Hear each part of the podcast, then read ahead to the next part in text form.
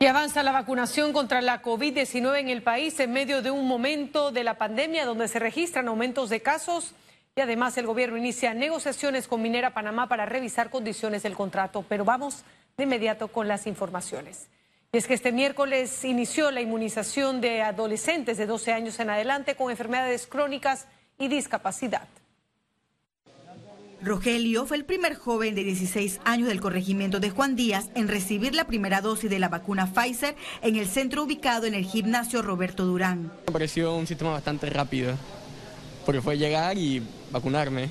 La aplicación de la dosis de vacunas contra la COVID para mayores de 12 años está destinada a pacientes con enfermedades crónicas y discapacidad que estén certificados.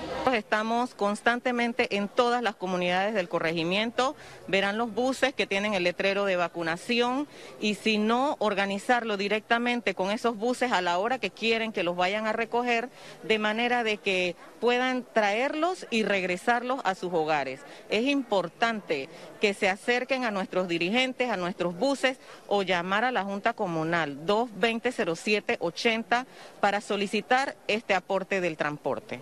La aceleración en las jornadas de vacunación en este grupo de edad se da producto del aumento de casos por COVID-19 en el país. Exhortar a los padres de familia que vengan con sus niños a realizarse su dosis de vacunación Pfizer para mantenerlos protegidos y lograr lo que queremos el gobierno, tanto con las autoridades de salud, tanto MINSA como Caja de Seguro Social, inmunizar la mayor cantidad de personas para lograr disminuir el nivel de contagio por COVID. Lo único que puede ayudar al país a salir adelante es eh, la vacunación para cuidar no solamente de la vida y la salud de la familia, de la persona que se vacuna, sino también poder producir la verdadera reactivación y recuperación económica. Esta vacunación se realiza en el Colegio Elena Chávez de Pinate, Escuela República de Guatemala, Escuela Carmen Solé, Escuela José María Torrijos y el Gimnasio Roberto Durán. Paralelamente, la jornada también se realiza en Herrera y Los Santos y se espera que en la próxima semana inicie en el corregimiento de Don Bosco. Keren Pérez, Econews. Y la investigadora científica Marta Illueca aseguró en el programa Radiografía que Panamá no necesitaría una tercera dosis de la vacuna contra la COVID-19. Ahora mismo no hay ningún indicio que se necesite tercera dosis. Y, no solamente en Panamá, ya les mencioné, 99.7% de éxito de las vacunas con las dos dosis. Así que en Panamá no, ahora mismo no hay indicio de eso. Eh, las cosas pueden cambiar, ojalá no cambien. Eh, en Estados Unidos igual, a pesar que la Pfizer dijo que iban a aplicar para una tercera dosis, rápidamente la FDA, incluso la OMS, eh, incluso la EMA en Europa han dicho todos unánimemente que ahora mismo no hay pruebas ni evidencia de que se necesite esa tercera dosis. ¿Podremos necesitar vacunarnos todos los años? Puede ser. Y el Ministerio de Salud anunció nuevas medidas de restricción debido al aumento de casos COVID-19 en el distrito de San Carlos y La Chorrera a partir de este domingo 18 de julio. Este domingo 18 de julio iniciar una cuarentena total los días domingos con restricción laboral y de movilidad en el distrito de San Carlos, provincia de Panamá Oeste. Esta medida iniciará a partir del sábado 10 de la noche hasta las 4 de la mañana de los lunes. En el distrito de La Chorrera se mantendrá también la cuarentena de los días domingo. Y Panamá registró 1.515 nuevos casos, nuevos contagios, el mayor número de positivos en un día desde el mes de enero. Veamos en detalles las cifras del Ministerio de Salud. 418.604 casos acumulados de COVID-19. 1.515 sumaron los nuevos contagios por coronavirus. 743 pacientes se encuentran hospitalizados, 111 en cuidados intensivos y 632 en sala. En cuanto a los pacientes recuperados clínicamente, tenemos un reporte de 398.300. Panamá suma un total de 6.661 fallecidos, de los cuales 7 se registraron en las últimas 24 horas. Y la ministra de Educación, Maruja Gorday de Villalobos, expresó que la entidad evalúa conocimiento de estudiantes tras la implementación de clases semipresenciales. Nosotros estamos inclusive este año, en virtud de eso, ya se está trabajando en línea eh, y a través de otros medios en las pruebas diagnósticas con eh, los directores de escuela, con algunas escuelas piloto. El año pasado se hizo un pilotaje en algunas escuelas eh, de la provincia de Panamá y los conocimientos de los estudiantes graduandos eh, no superaban el 40% de lo que debían tener en ese momento. Y querellantes del caso Pinchazo señalan que no es permisible la dilatación del proceso y piden al expresidente Ricardo Martinelli comparecer.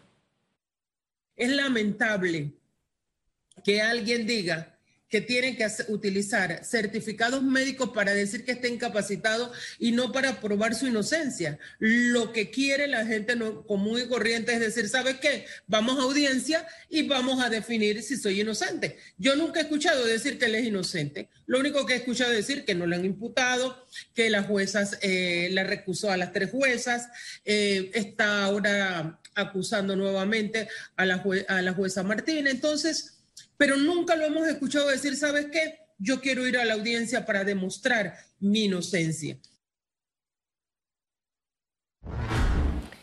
Y la Comisión de la Mujer, la Niñez, la Juventud y la Familia de la Asamblea Nacional no está conforme con los resultados de las investigaciones en el caso Albergues. Hasta el momento, el órgano legislativo desconoce la cifra exacta de personas condenadas y procesadas por el Ministerio Público tras los abusos y violaciones de menores en albergues. La Comisión de la Mujer se instaló este miércoles y las diputadas señalaron que sigue pendiente la citación de altos funcionarios del gobierno, incluyendo la actual directora de CENIAF. Me parece bastante suspicaz que solamente de entre los imputados estén personas de mandos bajos. No puede ser que aquí no hay nadie que haya tomado decisión, no puede ser que no se ha observado la omisión de los tomadores de decisión. Eh, en el caso de las investigaciones, eh, toca mostrar eh, justamente cuál es el camino procesal que se ha seguido y el estatus de esas investigaciones que tanto ruido han causado en la sociedad. Otra preocupación que existe en la Asamblea Nacional es el paradero de los menores que estaban en los albergues cerrados por irregularidades. El Ministerio Público en algún momento llegó a mencionar en entrevistas que no encontraban ninguna irregularidades. No obstante, cerraron albergues y trasladaron a niños de estos lugares. Ahí está la dualidad. Si no hay nada malo, ¿por qué esos niños fueron trasladados y a dónde están?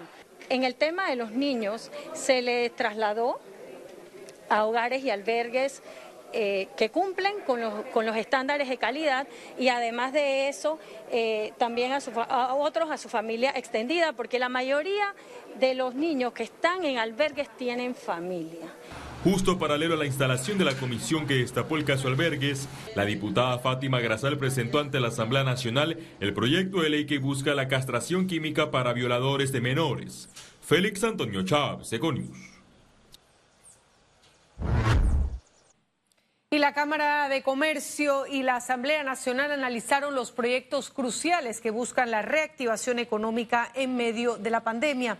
En la reunión protocolar hablaron sobre proyectos como el cabotaje, la negociación minera, el sistema bancario, la zona libre de Colón, compra de medicamentos, la falta de información y data de la Caja de Seguro Social y la salida de las listas grises. El presidente de la Cámara de Comercio, José Ramón Icaza, envió un mensaje al gobierno y señaló que este no es el momento para intensificar las restricciones de movilidad en la capital. Aquí hemos hablado de ley de cabotaje, hemos hablado de leyes de corte bancario y financiero, hemos hablado de leyes eh, que tienen que ver con, con las medidas del GAFI, hemos hablado de leyes de extensión con referencia a la zona libre de Colón, de leyes con referencia a la estructuración de la provisión y la compra de medicamentos en el sector público y privado. Hemos hablado de leyes que tienen que ver con la brecha digital. Este no es el momento para poder, eh, digamos, intensificar lo que son las medidas de restricción de movilidad. Hay que tomar en cuenta la situación económica que vive el país y que producto de la situación económica donde el mayor indicador o el que nosotros más le prestamos atención es el nivel de desempleo, que ya está próximo a alcanzar el 20%. Economía. Y el gobierno nacional iniciará una negociación de nuevas condiciones en contrato con Minera Panamá. Este miércoles en conferencia de prensa, el Ejecutivo designó un equipo de alto nivel para negociar la relación contractual entre el país y Minera Panamá. Es un hecho conocido que la empresa Minera Panamá opera una de las más importantes concesiones mineras del país y que mantiene aspectos legales pendientes por resolver. El objetivo principal es el bien general de nuestro país de manera que los panameños obtengamos beneficios justos. Anunciaron que las reuniones iniciarán en los próximos días para definir metodologías. El equipo negociador de Panamá estará conformado por ministros de Estado, ex autoridades y expertos en aspectos legales, técnicos y económicos.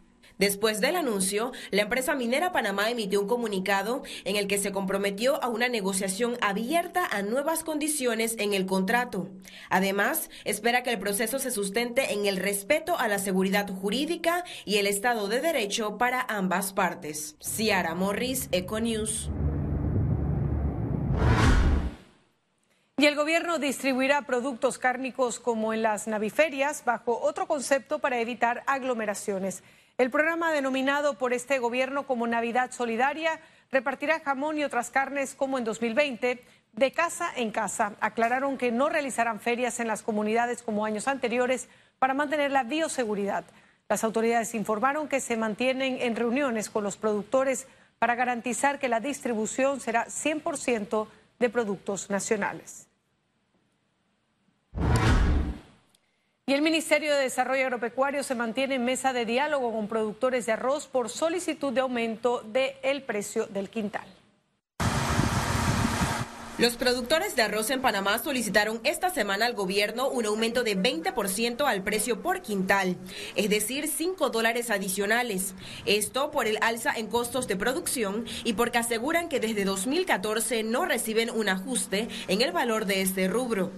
Ante esta petición, el ministro Augusto Valderrama manifestó que no es el momento de especular ni de hacer ganancias. Nosotros no podemos subir los precios, sobre todo de los artículos de primera necesidad y sobre todo en un rubro tan importante y de consumo popular como es el arroz, que es nuestra decisión no subir el precio del arroz por la seguridad social de este país. Valderrama explicó que un aumento como el solicitado implicaría el pago de varios millones adicionales que no están en el presupuesto. Ellos están pidiendo cinco balboas por quintal producido.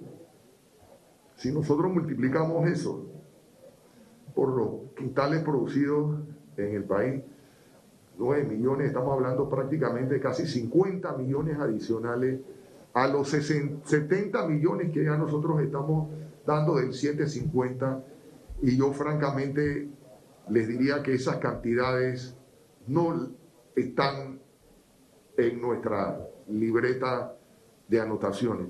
Pero aseguró que se mantendrán en mesa de diálogo con los productores para encontrar alternativas. Estamos viendo qué recursos tenemos que hablar con el MEF, tenemos que conversar con la Asamblea, no están en el presupuesto, y ver si nosotros pudiéramos tener algún recurso que pudiéramos sacrificar de otro sector para apoyarlos a ellos en un apoyo. Pero en eso estamos en este momento negociando, no hemos descartado esa posibilidad, pero esa posibilidad no es tan fácil según el MIDA, en estos dos años de gestión aumentaron 14 mil hectáreas más de arroz y el país está cerca de ser autosuficiente en el rubro. Ciara Morris, Econews. Y los panameños mantienen el hábito del ahorro pese al impacto de la pandemia. La caja de ahorros reportó un aumento de 6.8% en este segmento.